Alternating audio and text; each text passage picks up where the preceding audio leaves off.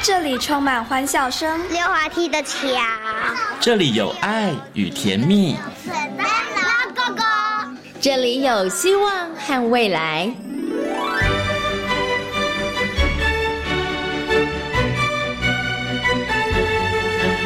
遇见幸福幼儿园，遇见幸福幼儿遇见幸福幼儿，遇见幸福幼儿园。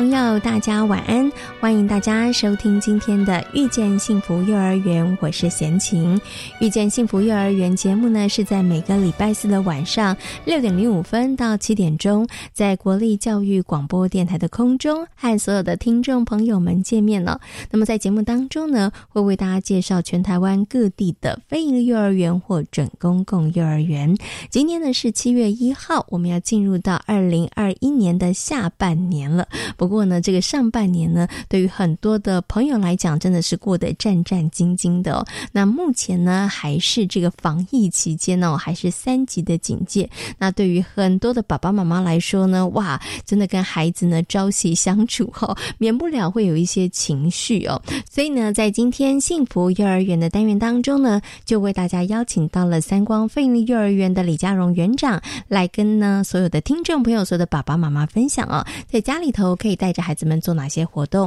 让孩子们在家不无聊哦？同时呢，也可以为日后复学来做一些准备哦。事实上呢，在这一段停学的期间当中呢，三光飞云幼儿园的老师们可没有闲着哦，大家呢还是努力的在设计一些课程，或者是呢拍摄一些影片了，希望小朋友在家里面呢可以呢也不停学。那么三光飞云幼儿园是怎么做的呢？等一下呢，嘉荣园长会在空中来跟大家进行分。分享和说明。那么，在大手牵小手的单元当中呢，今天呢，为大家邀请到的是西西亲子教育的创办人徐玉婷老师来到空中，跟大家好好来谈谈感觉统合。大家常常听到感觉统合，但是你知道感觉统合对于孩子的发展来讲有哪些重要性吗？马上呢，就进入今天的大手牵小手的单元，邀请徐玉婷老师来跟大家进行分享。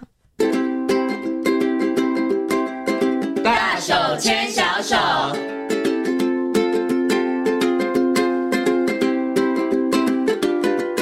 这里是教育广播电台，您现在所收听到的节目呢是遇见幸福幼儿园，我是贤琴。接下来呢，在我们节目当中要进行的单元是大手牵小手的单元。那么在今天的单元当中，要跟所有的听众朋友、所有的爸爸妈妈呢，一起来讨论一个问题哦，叫做感觉统合。相信呢，很多的爸爸妈妈都听过感觉统合，但是你知道感觉统合是什么吗？它对于孩子的发展来说又有哪些重要性呢？在今天节目当中呢，很高兴的就为大家邀请到西西亲子。教育中心的呃徐玉婷老师呢，来到空中，跟所有的听众朋友、所有的爸爸妈妈呢，一起来好好的谈谈感觉统合。首先呢，先跟我们的徐老师问声好，Hello，徐老师你好，贤琴你好，各位听众朋友大家好，我是徐老师。嗯，今天呢，徐老师要跟大家好好来谈谈感觉统合。其实真的应该好多人都听过感觉统合，你随便在网络上爬文，你有一。打感觉统合哇，它会出来非常多的文章哈。但是感觉统合它到底是什么呢？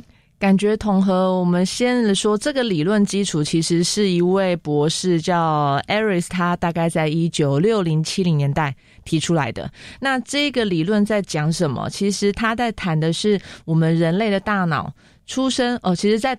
在肚子里面，在妈妈的肚子里面，其实他的大脑已经开始在做一些学习吸收。那环境里面，其实我们都知道会有很多的感觉刺激，有视觉啦、听觉、嗅觉、味觉，还有触觉，还有接下来我们后续会谈的前庭觉、本体觉，这些丰富的感觉刺激都会进入到我们的大脑。大脑呢会做一个吸收、同整、处理。最后产生一个比较合适的行为，嗯，所以刚才我们说的这一整个的处理过程、同整调节，最后 output 出来一个行为，这样的过程其实就叫做感觉统合。所以感觉统合，你可以把它看成是大脑这一颗很像 CPU 的东西，它的运算能力、它的处理运算能力，或许这样解释大家应该会比较好理解哦。这样子大家可能很容易懂了。那如果呢，我们的运算处理能力不好的话，当然我们的工作效能就不是太好。没错，是这样子吗？不管你 不管你灌了什么软体 App，其实它都跑不动，大概就是这个概念。哦，所以。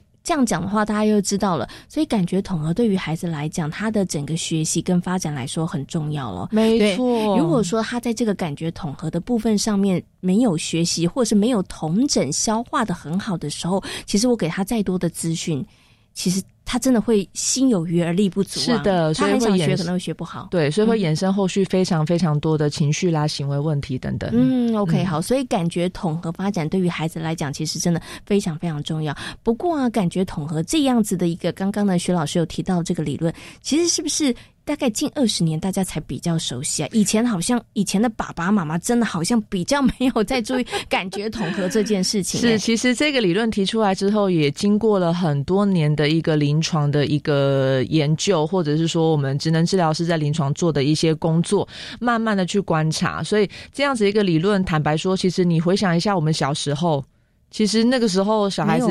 只要没有饿死，然后有回家，这样就好了。那但是近，我觉得近十年。其实因环境变化也有，然后孩子其实越生越少。那我们陆陆续续，我们真的开始比较认真来思考，怎么样可以让我们的孩子能够在这样子一个成长过程，能够长得更健康，能够生理心理能够达到更健全的状态。所以感觉统合其实近几年不是只有职能治疗师在谈，你会看到坊间很多类似的课程，或者是就是真的是像雨后春笋这样冒出来。不过我还是希望借由这个机会跟大家。就是介绍感觉统合之外，感觉统合其实是一个非常严谨的一个治疗理论跟手法。嗯，那所以在台湾的法规规定，其实感觉统合治疗。评估这个必须要由专业的智能治疗师来进行的，所以爸爸妈妈，我觉得需要有这样子一个概念，否则如果真的孩子今天出现了一些问题，如果没有找到合适的专业人员来进行孩子的评估、后续的讨论治疗，我觉得真的会耽误孩子的黄金期。嗯，OK，好，所以刚刚呢，徐老师提到这一点非常的重要，因为说真的，感觉统合的观念对于年轻的爸妈来说，其实大家大概都有这样子的一个观念哈。然后你也会觉得说，哎，我的孩子可能在学习成长的过程当中有哪些部分上出了问题？很多的父母亲他马上就想说，哦，他可能感觉统合有问题，对，然后想说，那我应该去找呃人来协助他。但是如果你找的不是专业的职能治疗师的话，就像这徐老师说的，那就有点可惜了，因为你有这样的概念，你也意识到这样的问题，但是你没有找对人，对，那可能其实对于孩子的帮助协助其实就不大了。哈，好，那我们呢要回来再好好。再谈谈这个感觉统合，刚刚有讲了感觉统合，这个徐老师的解释跟这个比喻，我觉得让大家很容易懂，就是那个 电脑的主机 CPU 啦，对不对？它如果呢没有。同整的很好的时候，其实你塞再多的东西都没有办法，他的表现就不会很好哈。可是呢，有的时候呢，爸爸妈妈他其实没有办法，我总不能把他大脑打开来看，说，哎，你的触觉发展好不好？你的前庭觉发展好不好？对不对？他只能够从他的行为当中来表现说，哎。他好像可能在这个部分上有一些问题哈，所以呢，其实爸爸妈妈可以从哪一些部分上面，哎，可以观察说我的孩子可能在什么地方的这感觉统合上有问题呢？感觉统合发展不良或者是失调，其实他没有办法像感冒，呃，我们一般的感冒症状大概不外乎就是流鼻涕，呃，然后咳嗽啊，发烧，对，这个其实诊断相较之下应该比较单纯一点。但是感觉统合失调，其实在临床上就算是是兄弟姐妹，或者是同一个人等等，就是每个人的变异性实在太大，所以我们很难其实用几个简单的行为描述就能够确定说啊，这样子的行为就是感觉统合失调。嗯，所以我们在进行评就更困难了。是，所以我们在进行评估的时候，有一点很重要，就是我们会直接观察孩子，我们会请孩子做一些活动游戏，那在当中去观察孩子的一些行为、情绪表现，以及我们会跟家长做一个比较清楚、仔细的一个。会谈，因为毕竟比最了解孩子的绝对是家长，所以我们会去收集孩子从小到现在他的一些发展。有没有爸比妈咪观察到一些细节？可能爸比妈咪没有留意到，其实那个时候可能就是一个 sign，一个一个迹象出来。嗯，好，所以这个东西其实，在我们在做评估的时候，这是一个两个非常重要的部分。我们实际观察，同时我们还会跟家长做很仔细的会谈。嗯，因为需要去收集一些相关资料。嗯，所以针对感觉统合失调这个部分，呃，我今天只能简单举一些可能爸比妈咪在网络上或者是比较容易观察到。嗯，比如说，我们先从触觉来说好了。触觉如果有发生一些失调的状况，可能他从小会很明显的排斥，呃，可能穿特定厂牌的衣服，嗯，或者是他非常标签那种也是吗？呃，标签可能还好，但是还是得看孩子表现出来他的情绪反弹程度。嗯，有些真的太敏感的孩子，他可能连刷牙洗脸。他从 baby 阶段都非常的排斥，所以可能一口烂牙，因为他没有办法忍受牙刷在牙齿、牙龈那边做这样子的一个碰触。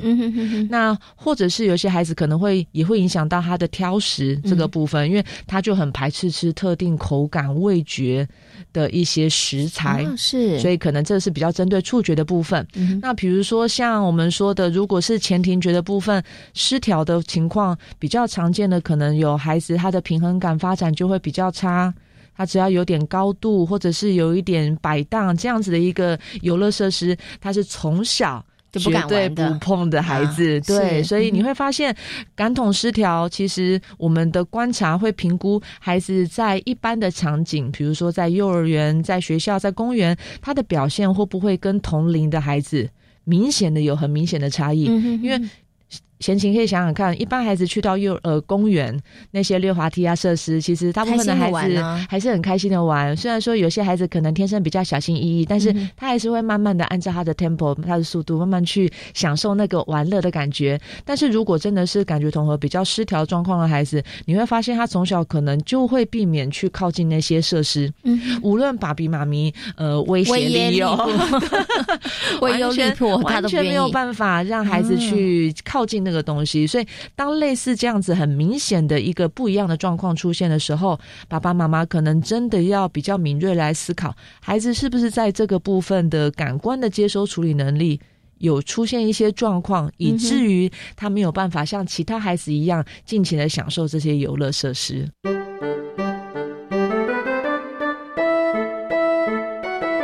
就专家的立场来讲，他其实要经过非常谨慎的一个判断才可以的哈。但是呢，爸爸妈妈，你可以从孩子日常生活的行为当中可以。仔细的观察一下了。刚刚其实徐老师有提到一个，我觉得是蛮好的一个观察指标，就是你看看你的孩子。我们常常都说不要拿自己的孩子跟其他的孩子比较，但是这个时候呢，不是比较，而是要稍微看看，哎，观 察观察，就是为什么其他小孩子愿意玩，我家的小孩子怎么样都不愿意靠近哈，而且他那个不愿意靠近的情绪反应是很激烈的。那这个呢，爸爸妈妈。也就是提醒大家了，它可能就是一个讯号了。你在这个部分上要特别特别的关心了哈。所以这个呢是提供爸爸妈妈可以做一些参考的。是。那从我们刚刚你刚刚提到的，不管是在触觉或是前庭觉的部分，好像哎，大家就是不愿意刷牙啦，哈，可能导致牙口不太 牙齿不太好，或者他会挑食啦，或者是呢他这个平衡感不是很好。可是有些爸爸妈妈想说，那会不会长大就好了？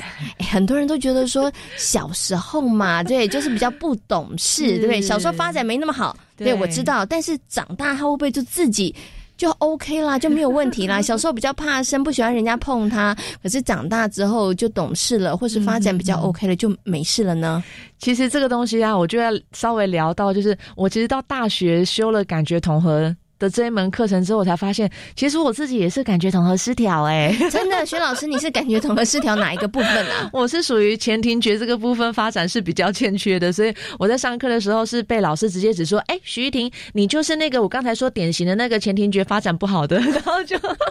马上就被就是叫出去当 demo 示范这样子。所以回应到刚才前情的问题，感觉统合这样子一个发展不好啊，会不会变好？其实呃，坦白说，你完全不。不理他，这个孩子还是会长大。所以你看，徐老师现在也是长得好好的，对。可是我会说，感觉统合这样子的一个能力不良，这样子一个 CPU 处理能力没有到这么好的状态下，会影响到的是这个孩子他一路成长过程的生活品质。嗯，什么叫生活品质？比如说我们刚才的情境，在 playground，在那个游乐场，每一位孩子都玩得很开心。可是今天这个孩子，他因为他的某个部分有处理不好的状况，所以以至于他被剥夺了他跟其他孩子一样快乐玩耍的机会。嗯，所以是不是他在在跟人际互动？这样子的一个频率就会比别的孩子来的少。嗯，他就算很想玩，但是他没有办法去克服他那样子的一个调节不好的一个状况，所以可能会影响到他的交友，可能会影响到他的动作经验。那到了国小阶段，贤琴知道国小其实有很多动态的体育课，是球类运动、班级比赛。那这类型的孩子，可能就因为他没有办法从事这样的活动，可能永远都是只能当啦啦队。嗯，那当然也会影响到孩子的一些自信心，还有自尊。还有自我价值感，所以这些东西对比较隐微，比较可能跟他的学习、跟他的智力是没有关系的。但是我会说，如果感觉统合失调这样的状况，能够趁黄金期，能够趁年纪小的时候，能够尽量的帮孩子提升一点他的处理能力，让他的生活品质能够跟上其他孩子，有一个好的社交互动机会。其实对于这个孩子的心理发展，其实都是有加分的。所以呢，感觉统合能力不好，不止在孩子的，可能他们的可能一些行为表现，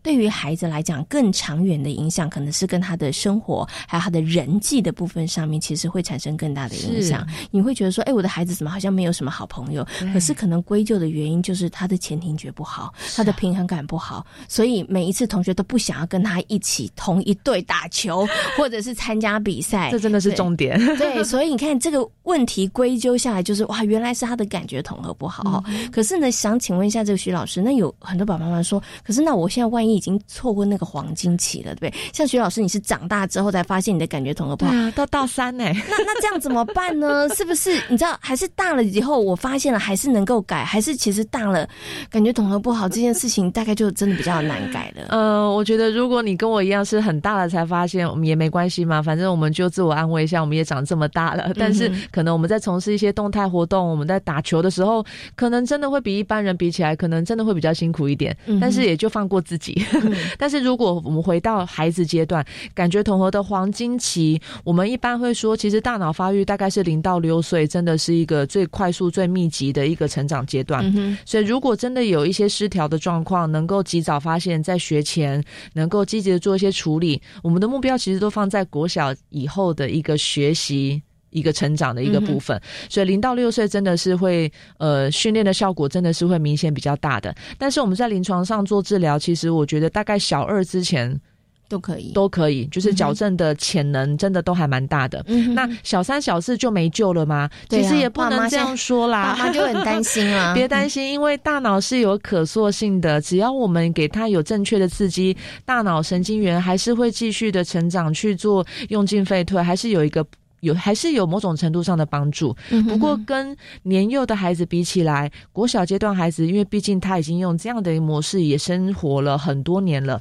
所以他会有一些惯性的动作模式，或者是他已经累积到了一些挫折。那这个时候，我们再给他新的经验，其实就不能避免孩子可能会有一些些排斥，嗯，他会有一些抗拒，或者是我就不会啊，我不想要玩，因为我我做不到，嗯哼，对，所以这。些比较是自信、自尊这个部分，如果累积到国小，坦白说，处理起来真的稍微会比较辛苦一点点，无论是家长或孩子。嗯。而且他其实可能要花的时间比较长，是的，效果可能又不如可能孩子年纪比较小的时候来的好哈。所以呢，其实就孩子的感觉统合的发展期来讲，其实零到六岁呢，其实是非常关键的。所以如果爸爸妈妈发现你的孩子呢，其实在学龄前的时候，哎，有一些行为上面，你觉得好像比起其他的小朋友来说，他比较特别、比较特殊一点的话，你可能就要寻求一些专业的协助哈。孩子越小的时候，我们越能够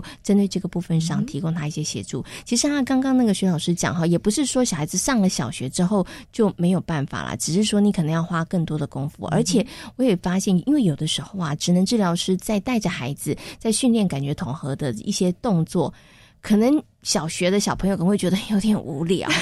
嘛一直叫我丢球，一直干嘛叫我跳，他可能也会觉得有一点无聊哈。所以就是在陪学前幼儿玩耍跟国小阶段玩耍的那个老师上课，我们治疗师上课的那个内容设计。也是蛮考验专业能力的，嗯，对。不过通常我们的自己的经验就是，国小阶段的孩子其实上我们的课，他们其实还是很爱演，嗯，对，不会有刚才贤琴说的那个问题，因为我们会跟大小孩玩，大小孩觉得很刺激的。尤其如果今天旁边有个同才，他们可以进行一些合作，或是有一点点小竞争，这样子一个团体互动模式，其实除了不只是在训练感觉统合的提升之外，也帮助他在人际互动、他的自信心。其实这一块心理层面，其实都是只。能治疗师会合并一起处理的部分，嗯，OK，所以这个就是专业的部分上面了，哈，就是我们怎么样让这个可能是已经。念小学的小朋友，他们也可以在这个部分上面。然后，其实刚刚你讲的很重要，就是哎，不要让他们觉得自信受损了。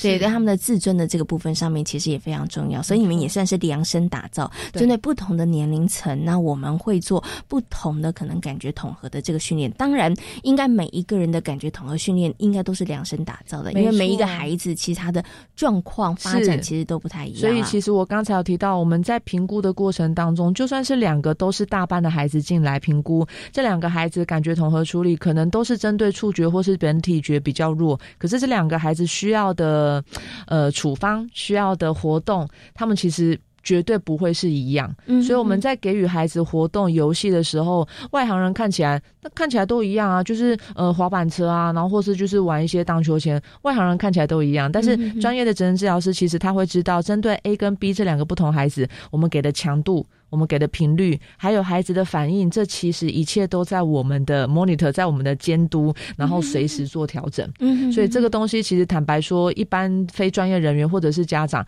可能真的比较难理解，感觉。统合这一切发生在大脑里面的过程到底是什么样的模样？嗯所以我觉得，如果爸爸妈妈后续有机会能够带孩子陪孩子去上一些相关的课程，其实跟人治疗师有一个密切的讨论，嗯，对，去了解今天为什么老师会设计这样的活动。那回到家之后，爸比妈咪可以怎么样的去陪伴孩子，一样同样的去给他这样子的练习。我们重一我们重要的点要调控的部分是哪个？其实都可以跟治疗师做一个紧密的讨论合作。嗯，这对孩子的帮。帮助才是最大。嗯，我觉得这个部分上面其实是真的很需要的哈，因为这个就是专业。因为有的时候我们可能在看的时候，就说啊，那个动作我也知道啊，原来这个可以训练这个，那我也来做这个事情。可是其实就像刚刚这个徐老师说的，可能强度的部分上面，还有一些细节的部分上面，一样可能都在地上爬，可是也许两个人爬的方式跟姿势上面其实是有些差别的。是的，这当然就跟他们的发展有一些关系。所以其实我觉得从刚刚徐老师跟大家呃分享这一段里头，也提醒很多的爸爸妈妈，可能有人。觉得说哦，感觉统合很重要。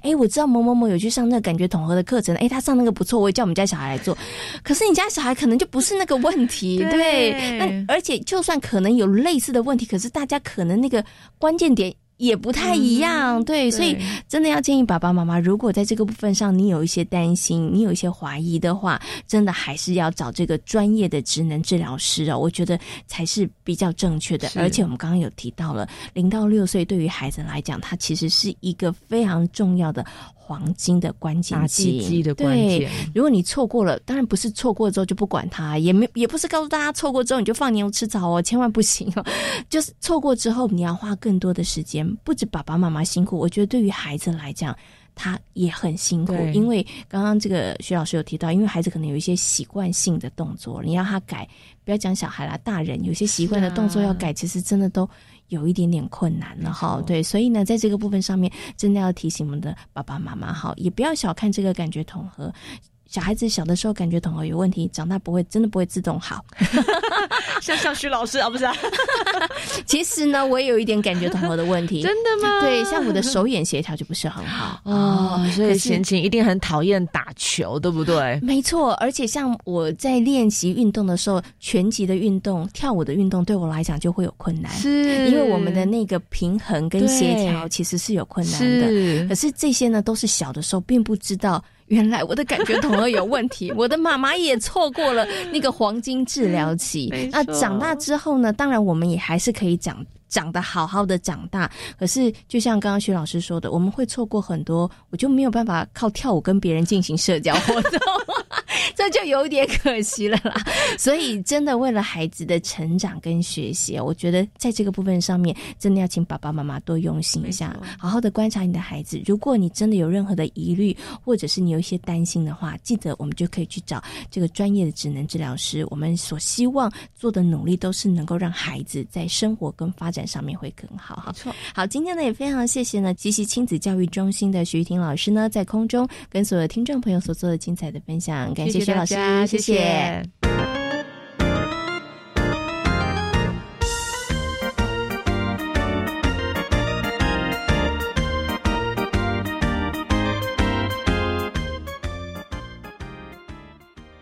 我是吕军医师。接种 COVID-19 疫苗是预防感染、避免重症最有效的方法。接种后，请在现场观察十五分钟。如果曾因接种疫苗发生急性过敏反应，则要在现场观察三十分钟。接种后如有持续发烧超过四十八小时、严重过敏反应，或接种后二十八天内出现持续性头痛、呼吸困难、下肢肿痛或皮肤有出血点等，请立即就医，并告知曾接种 COVID-19 疫苗。有政府，请安心。以上广告由行政院与机关署提供。萨雅一定是要阻挠这项跨越大西洋的电波传送想听听更多精彩的科学故事。现代人怎么也离不开网际网路？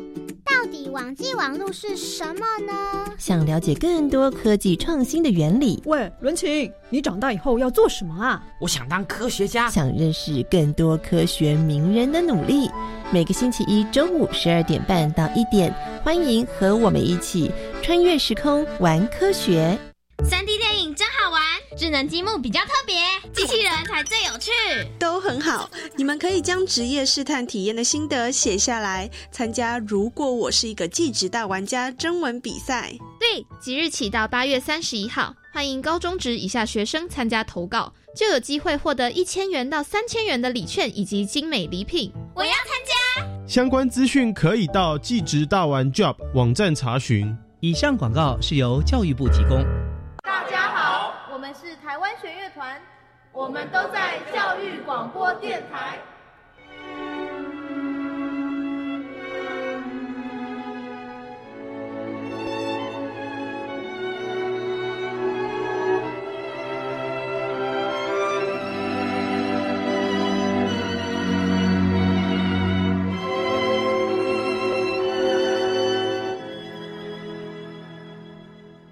这里是教育广播电台，您现在所收听到的节目呢是遇见幸福幼儿园，我是贤琴。接下来呢，在节目当中呢，我们要进行的单元是幸福幼儿园。那么在今天的幸福幼儿园呢，为大家邀请到的是三光飞林幼儿园的李家荣园长，来到节目当中跟大家进行分享。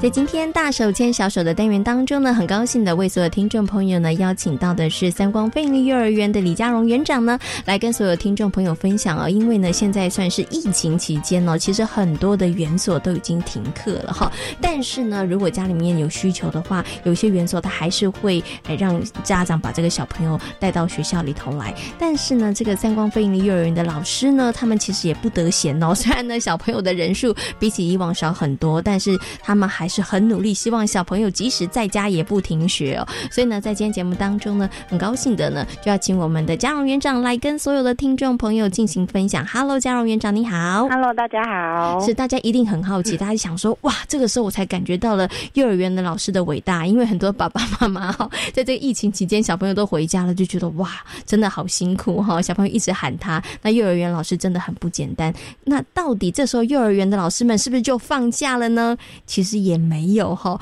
我们先请这个家长园长跟大家分享一下好了。目前呢，以这个疫情期间呢，三光飞营幼儿园我们整个运作的状况是如何的？先跟大家分享一下好吗？好啊，因为呃，针对目前现在停课的状况，老师在学校会规划一些小活动，嗯哼，那就是可以帮助家长在家，也可以陪孩子，然后减缓一些呃跟孩子之间相处的时间。对，因为有其实透过动手操作的时间，其实时间会过得蛮快的。嗯那老师也会在准备下学期的课程，或者是陆续复课后的相关的课程，然后进行教具的消毒啊、清洁啊，这样更换，就是让孩子，比如说回到学校后，就是可以马上使用。就是进入班上这样子，是 OK 好，所以这段时间呢，虽然小朋友没有到没有这么多的小朋友到幼儿园，但是呢，其实老师们也不得闲哈，因为老师们也在做很多很多的事情，也包含了可能哎日后开学的时候要做的一些准备哦。不过以目前三光飞鹰幼儿园来说，虽然现在是停课期间，但是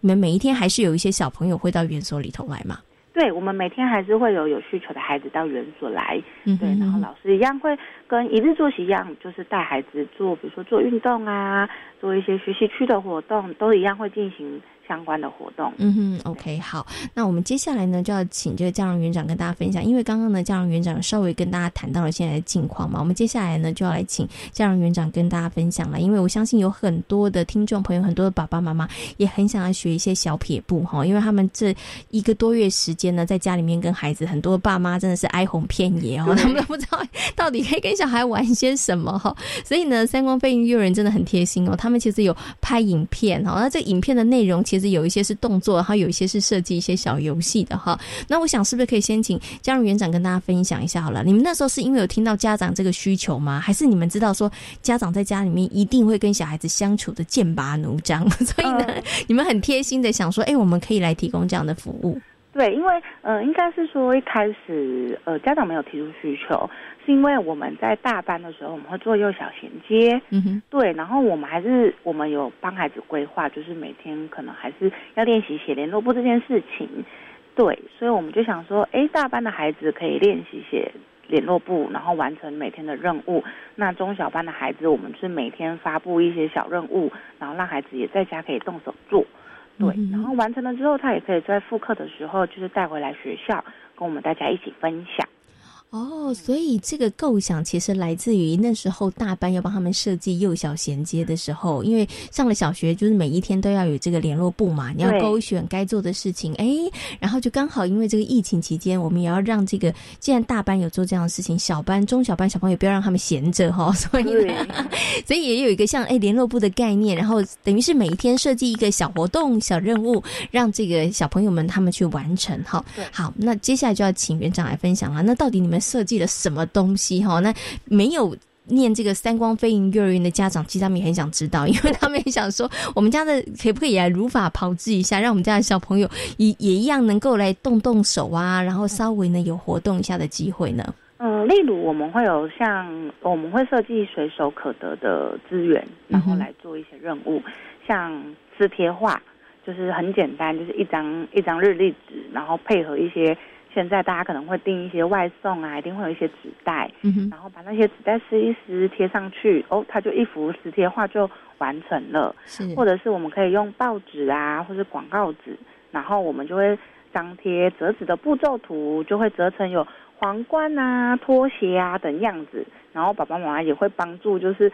拍照上传在我们的脸书，这样够给我们大家看跟分享，他们在家都有完成这样的任务。嗯，哎，我觉得其实蛮好的，就小朋友有事做，其实爸爸妈妈也可以动手，跟着孩子一起来做，而且其实他也可以做一个记录啊。等到这个疫情稍微缓解之后，哎，看看这些照片，就想想哇，我们曾经一起在家里做这些事情，我觉得其实也蛮有成就感，其 实蛮有成就感的。嗯，而且是一个回忆啦。嗯，我们也会设计，比如说。说帮忙折衣服，当小帮手，嗯、或者是亲子运动，是对，嗯、就是让大家可以，呃，疫情期间嘛，可能没有办法出门去玩，但是可以在家一起做运动。是 OK，好，所以其实这一些活动的内容啊，是不是都是老师们？聚在一起，然后讨论。哎，我觉得可以让小朋友做这个事情。我觉得做这个事情不错，或者是说，其实也有针对你们可能接下来，或者是孩子他们的这个阶段的这个发展跟日后的课程衔接上面，也有做过一些讨论，或是有做过一些安排，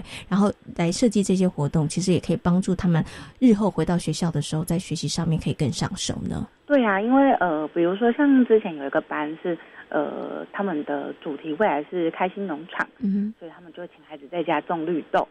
对，然后因为是第一次停课的时候种绿豆，然后就没想到就一直停课，所以小孩就只好把长大的绿豆芽就吃掉了，所以来不及带回来学校做一些分享。对，那其他就是以我们现在学习区运作的模式。然后下去规划一些美劳相关或是运动相关的活动，是是是。然后让孩子们，比如说回到学习呃回到学校，他也可以把这些东西放在学习区内当成展示品，然后也可以我们在学习区里面继续玩。哦，OK，我觉得这个真的是很棒哦。就是即使小朋友现在在家里面，其实他们在这个学习的部分上面，其实等到他们日后复学的时候，可以很快的接轨，然后在家里又不会觉得无聊，对不对？然后也可以做为了这个日后的。复学做一些准备，我觉得真的很棒哦。那其实刚刚呢，园长有稍微跟大家谈到了他们一些可能设计的内容。那这些内容其实都跟我们现在园所在推动的，比如说像学习区或者日后的课程的衔接的部分上面有一些些相关哦。可是我们呈现的方式其实还蛮多元的，有的可能就是一个简单任务嘛，哈，就是大家种绿豆，对不对？哈，大家撕贴画。有一些是老师们真的拍影片呢，三光飞影幼儿园的老师们都变成小小网红、大网红。对啊，就是 教小朋友看影片，对，尽量可能就是以他们的方式，然后传达给孩子。嗯哼哼，OK。那你们主要拍影片的这个内容，是不是就比较像是动作的，有动作式的这样子的一个内容，然后就以拍影片来呈现呢？呃，动作式，或者是他需要实验。嗯哼，对，像我们之前老师有设计的是相扑游戏，嗯对他老师做完之后就实际。呃，操作然后录影给孩子们看，说，哎，这个相扑游戏其实要怎么玩？嗯哼，对，然后大家就会也是立刻就是在家实验啊，然后上传影片给我们，对，或者是有一个实验室有点类似，呃，只遇到水会开花，嗯哼，对，老师也就是做完之后就是一样录了影片，然后给大家分享操作的过程跟步骤。哦，因为这个可能用讲的会比较没有办法那么具体，对，对，不清楚。那所以老师就用拍影片的。那想请问一下这个园长哦，老师们拍影片的时候有没有遇到一些好玩的事情，或者是有困难的事情？因为对老师们来说，他们可能以前没有拍过这样子的一个影片呢。嗯。嗯，困难的事情应该是说，老师在思考资源上面会是一个很蛮大的难度。嗯哼，因为有很多活动可以玩，但是这些活动适不适合现在在家里玩，会是一个很大的一个需要思考的点。因为我们当然不希望减少大家外出嘛。嗯哼，所以老师的方向就要思考说，哎，这个东西是不是家里大家都会有？嗯，对，然后在家可以做，对，就是一个。蛮需要挑战跟突破的地方，就是要站在家长的角度去把他们思考一下。嗯对材料的取得，对那好玩的部分就是每做完一个实验，老师录影之后就会发现，嗯，原来这个东西这么有趣。这样，我觉得老师们真的很可爱。对，因为以前我们可能就是直接哎示范给孩子，可是透过哎这样子的实验的方式，发现。哎，原来它还可以有什么样的不一样的变化？是对，然后也是一种另外的体验。对，哎，想偷偷的请问一下园长，我们都是一镜到底吗？还是有透过剪辑？有，呃，几乎是一镜到底，但是就是会拍，比如说有的会拍两三次，然后选比较好的那一次。是 OK 哦，所以老师们真的很厉害，也很有潜能。对，就是 录完一次之后，就发现有一点诀窍，就会开始有第二次，然后老师也会上一些字幕啊，跟内容跟大家分享。那我想请问一下园长哦，这个影片拍摄之后，或者是我们有这些任务啊，哈，嗯交代给我们的这些同学们、小朋友们之后，小朋友们有什么样子的反应跟回馈？那家长的反应跟回馈又是什么呢？呃，当然，因为我们后来还有举办那个线上见面日，嗯，对，就是透过那个视讯的方式，然后大家其实都会开始拿出自己的作品，然后来跟我们分享，对，然后因为其实我们有一有官方的账号，对，然后家长其实每天也很及时的，就是呃传讯息给我们，是对，然后印象中有一个家长蛮可爱的，因为他家是有两个小孩这样子。对，然后有一天我们的那个磁贴画，他就说这个真的很帮助他们家的，就是没来上学的那个孩子磁贴能力的养成。对，他说非常谢谢老师精心的安排，这样子 是因为连还没上学的弟弟妹妹，对，他们其实也可以借由这个机会偷学一下。对，就是识字，然后或甚至是玩我们有一个神奇的水画这样子。嗯，对，然后妹妹也是，就是弟弟妹妹都很投入啊。然后因为还没有上学，他说这个游戏把妹妹就是唬得一愣一愣的。对，然后就觉得哦，真的老师很厉害，老师也很辛苦，就是每天想了这么多的活动，然后来帮助他们。减缓一些带孩子的压力。对，好，那刚刚其实啊，我听到园长讲到这个线上见面日，我真的觉得你们太厉害了。你们就是小朋友，其实他们也可以，小朋友都可以上，都会上网吗？呃，家长会帮助他们，就是我们会发呃连接给他们，嗯哼，然后家长就会帮他们设定，是，对，然后我们就会排，比如说念故事跟念儿歌韵文，就是像上课一样啊，真的聊聊彼此最近的近况。哦，很酷诶，所以就一个班可能二十几个人同时上线吗？对，就是全全一个班就二十几个，然后我们就分时段，然后大家就一起上线。哦，哎，这真的很很不错哎。那我会有一个担心，以前小朋友都是想讲什么就讲什么，对对不对？那在线上见面日的时候，会不会也出现这样的状况？每一个都想讲话？对，也是会有，但我们有先跟这样约定好，就是我们会。一个一个喊喊名字，对，没有喊到的人，我们就会，我们有跟小小先约定好，说先把麦克风先关掉，对，然后喊到你的名字的时候，你再把麦克风打开，是。对，这样才可以专心的听别人分享。嗯，哎，我觉得这个很棒，也很值得其他的园所，大家可以来一起好好的学习一下，因为小朋友他们可以分享他们的心情，而且我相信小朋友哦，这么久的时间没看到老师，没有看到同学们，应该也都非常的兴奋吧？对。很兴奋，然后见面，因为我们现在也会打电话，呃，关心孩子在家的状况。嗯哼，对，就是几乎都是孩子几乎要求都要跟老师说一下话，啊，对，跟老师聊聊天，这样哇，真的很棒。像这个线上见面会的话，你们有固定多久的时间一次吗？嗯，目前我们是规划一周会有一次，嗯，对，但因为。也要看一下家长的状况，对，所以我们就是如果有的话，我们就会发公告给家长，跟发链接给他们，跟他说我们今天这一周要线上见面这样子。嗯，OK OK，好好，那如果时间上可以的，这个家长就可以让小朋友，然后跟同学还有老师见见面。那你刚刚呢也有刚刚提到，哎，就是会打电话，所以打电话的这个也是一周一次吗？嗯，对，打电话，呃，一开始的时候会是一周大概两。是，嗯哼，对，然后后来就是有搭配线上见面日，我们就会改成一周一次。是，对，老师还是会每周都会打电话关心孩子在家的情况、身体状况。对，那我们自己也有设计那个身体健康记录表。是，对，所以家长每天也会去填那个链接回传给我们，我们就可以从后台知道说小孩有没有生病，有没有咳嗽的一些症状。是，对啊，如果特别有的话，就会再特别关心。打电话过去关心一下，嗯，OK，哇，我觉得真的很棒哎。虽然停学，但是呢，呃，这个幼儿园跟小朋友的距离其实我们是没有间断的哈。对，我们他那个连接还是一直都在的。我们透过不同的方式，对不对？也希望让孩子们知道说，哎，老师，我们还是很关心你哦，对不对？我们还是希望我们可以早一点见面，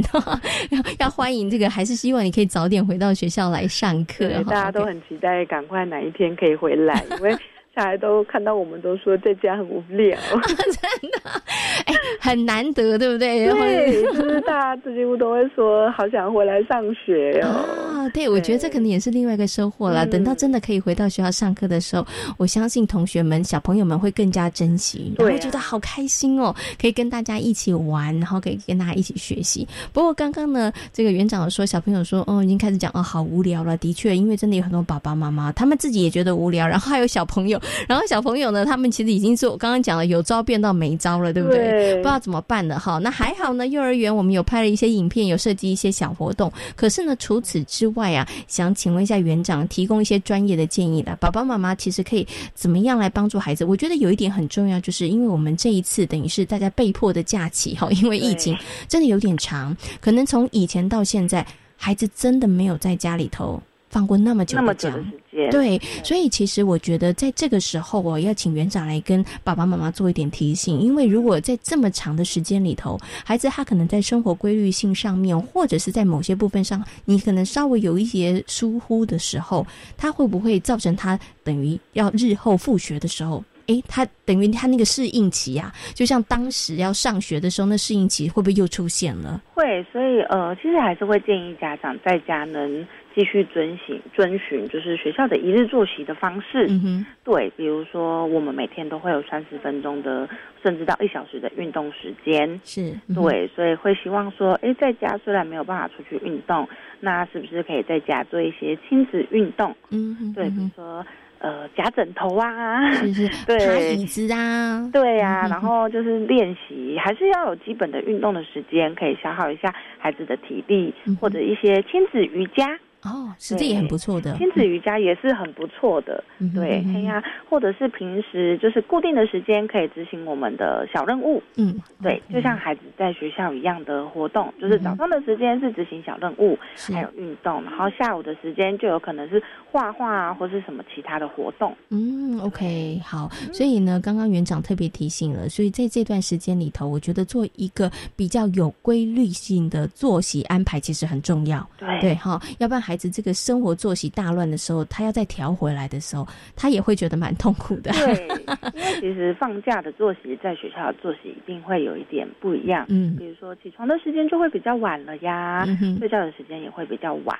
对，所以如果可以的话，就是尽量跟一样的时间是一样的这样。嗯 OK，好。所以作息的时间，请爸爸妈妈尽量按照他以前上课的时候是什么样作息，就什么样作息时间。对。那刚刚呢，其实园长也提供了一些还蛮不错的，哎。运动嘛，哈，运动其实真的有很很多的不同的方式，有的时候也可以利用家里面的一些小小的这个家具啊，或是道具，然后带着孩子们来做一些运动，哈，然后让孩子的这个精力可以发泄一下，也是蛮好的，哈。所以主要呢，其实刚刚园长提到的，我们可以分成上上午这个区块跟下午这个区块，哈，让孩子有这个作息上面，他可以比较规律性的，这是特别要提醒的，哈，因为我们也是为了孩子日后回到学校去做一些准备，哈。那我最后呢，想请园长跟大家来分享。一下啦，因为家长要做准备，老师们也是有做准备啊，园方也是有做准备的，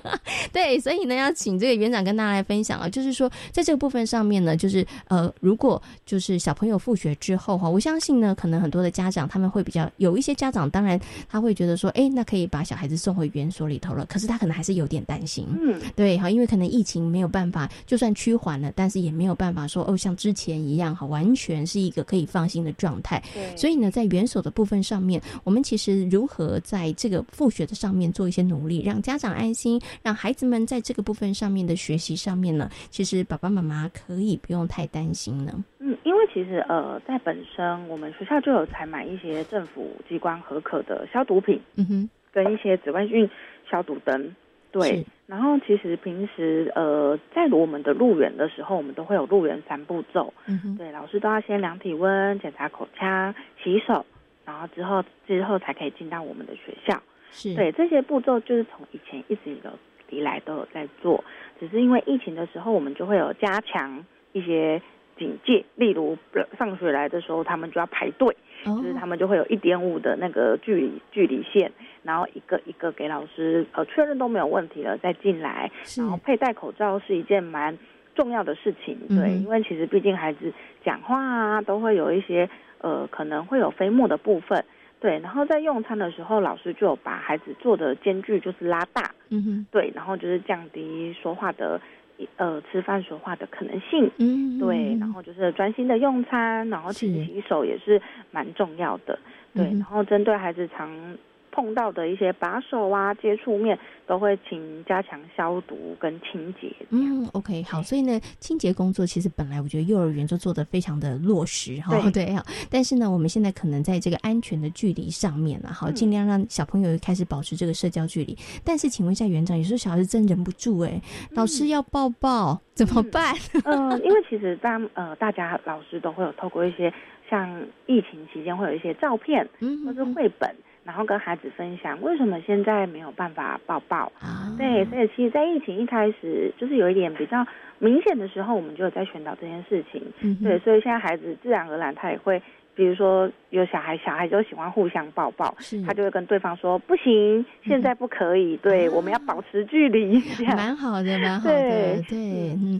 与其呢去禁止小孩，不如呢告诉他为什么。对，对，当他了解之后，他其实也会好好的去遵守了，嗯，对不对？哈，好，所以呢，刚刚其实园长跟大家分享了，就是在哎复学之后哈，其实呢家长真的可以安心的把小朋友送回学校去哦。小孩子因为他们真的也好希望回去看看。好久没有看到的老师跟同学们了。好，那今天呢也非常谢谢呢三光飞尼幼儿园的李家荣园长跟大家分享，在这个疫情期间呢，三光飞尼幼儿园呢其实真的让孩子们在家，但是也不停学哦，也非常谢谢我们的园长跟大家的分享，感谢你，谢谢。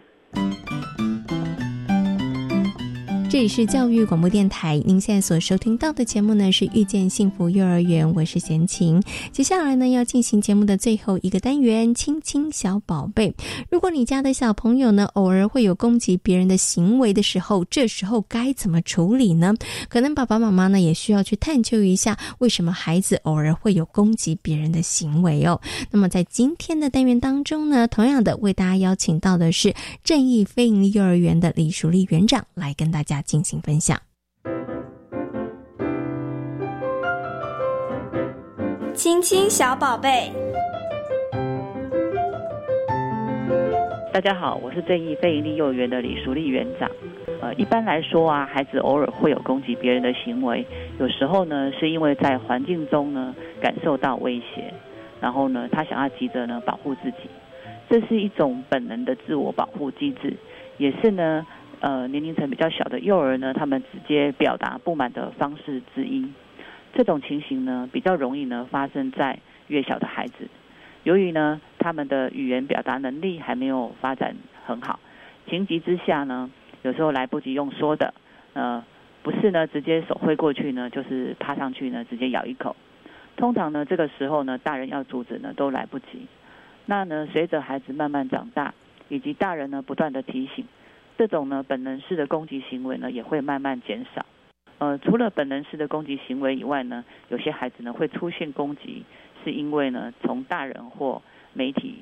仿模仿而来的。爸爸妈妈呢可能呢要特别小心哦。呃，自己呢平常在家中的一个行为以及处理生气情绪的方式，呃，到底呢我们是心平气和的讲道理呢，还是呢动不动呢就发脾气、大小声，或者呢动手打小孩？因此呢，爸爸妈妈对于自己的行为举止呢，也都要格外的谨慎。呃，对孩子说话呢，要练习平静的说，慢慢的说，因为呢，我们都不希望孩子呢学会这种方式解决问题，甚至呢用这种方式来表达不满的情绪。而在孩子的呃处理孩子的攻击行为的时候呢，要先了解呢他的动机是什么。那父母呢可以先观察孩子呢在哪一种情况之下，比如比较容易呢利用。攻击来处理事情或达到他的目的，然后呢，再把他呃用这种方式呢所获得的东西啊或结果取消。例如呢，他直接呢从弟弟妹妹手中用抢的或用打的方式得到玩具的时候，呃，爸爸妈妈呢就要暂时呢先把获得的玩具呢先做保管，然后呢呃询问孩子说呃有没有更好的方式啊，让他想一想，然后呢跟孩子讨论一个呢比较呃适当的一个处理方法。例如呢，呃，教孩子说，你可以询问对方啊，请问这个玩具可以借我玩吗？然后呢，请他再重复的练习，并且呢，约法三章，提醒他呢，下次遇到想要跟呃别人玩，想要玩别人玩具的时候呢，要用嘴巴沟通。呃，当他的攻击行为呢逐渐减少的时候呢，一定要给他鼓励，然后增加他的信心，并且呢，让他知道呢，这样做呢是长大的表现。呃，当孩子呢不小心再犯的时候呢，爸爸妈妈呢一定要严守原则，呃，让他的攻击行为呢无法得到他想要的目的，呃，久而久之啊，孩子自然呢就会降低这样的一些个行为动机。当然呢，在引导孩子的过程中，或许呢我们的孩子呢会哭闹的情形，但是呢爸爸妈妈的立场呢要坚持住，并且呢要稳住呢自己的情绪，让孩子知道说，呃。和别人玩的时候呢，就必须要遵守一些规则。那除了攻击的行为以外呢，其实还有很多更好的方式可以来使用。最后要提醒爸爸妈妈，呃，每个孩子呢，其实与生俱来的气质跟特质都有所不同。那如果你观察到呢，您的孩子的冲动控制能力真的很弱，动不动呢就会出手攻击别人。那除了呢可以适度的增加孩子的运动量，然后来稳定他的情绪以外，必要的时候呢，也建议寻求专业协助。那接受专业的训练跟支持，呃，爸爸妈妈呢也学着习学习呢跟孩子的一个互动技巧，重新呢接纳孩子呢跟调整更积极正向的一个教养态度。或许呢你的孩子呢并不是不受教，只是呢没有找到适合他的方式。呃，所谓的头痛呢不一定医头，那脚痛呢也不一定一脚。另外呢，长时间呢必须处理孩子的攻击行为呢，其实爸爸妈妈呢，我相信他们的负面情绪是很难不被激发的。那如果真的呢不得其门而入，就是很容易呢就会造成一个恶性的循环。这时候如果有第三方的支持，呃，注入新的能量跟专业的支持，那么对于孩子呢打人这件事情呢，就可以得到呢某个程度的一个改善。呃，以上是我的分享，谢谢。在今天节目当中呢，为大家邀请到的是西西亲子教育的创办人徐玉婷老师，跟大家谈到了感觉统合。另外呢，我们也为大家访问到了三光飞营幼儿园的李家荣园长，跟大家谈到了在防疫停学的这段期间当中呢，三光飞营幼儿园如何让孩子在家不停学哦，也提供了一些小撇步给所有的爸爸妈妈做一些参考哦。也希望呢，爸爸妈妈在家里头的时候尽量维持。使孩子的这个生活作息的正常，也为日后的复学来做准备哦。感谢所有的听众朋友们今天的收听，也祝福大家有一个平安愉快的夜晚。我们下周同一时间空中再会，拜拜。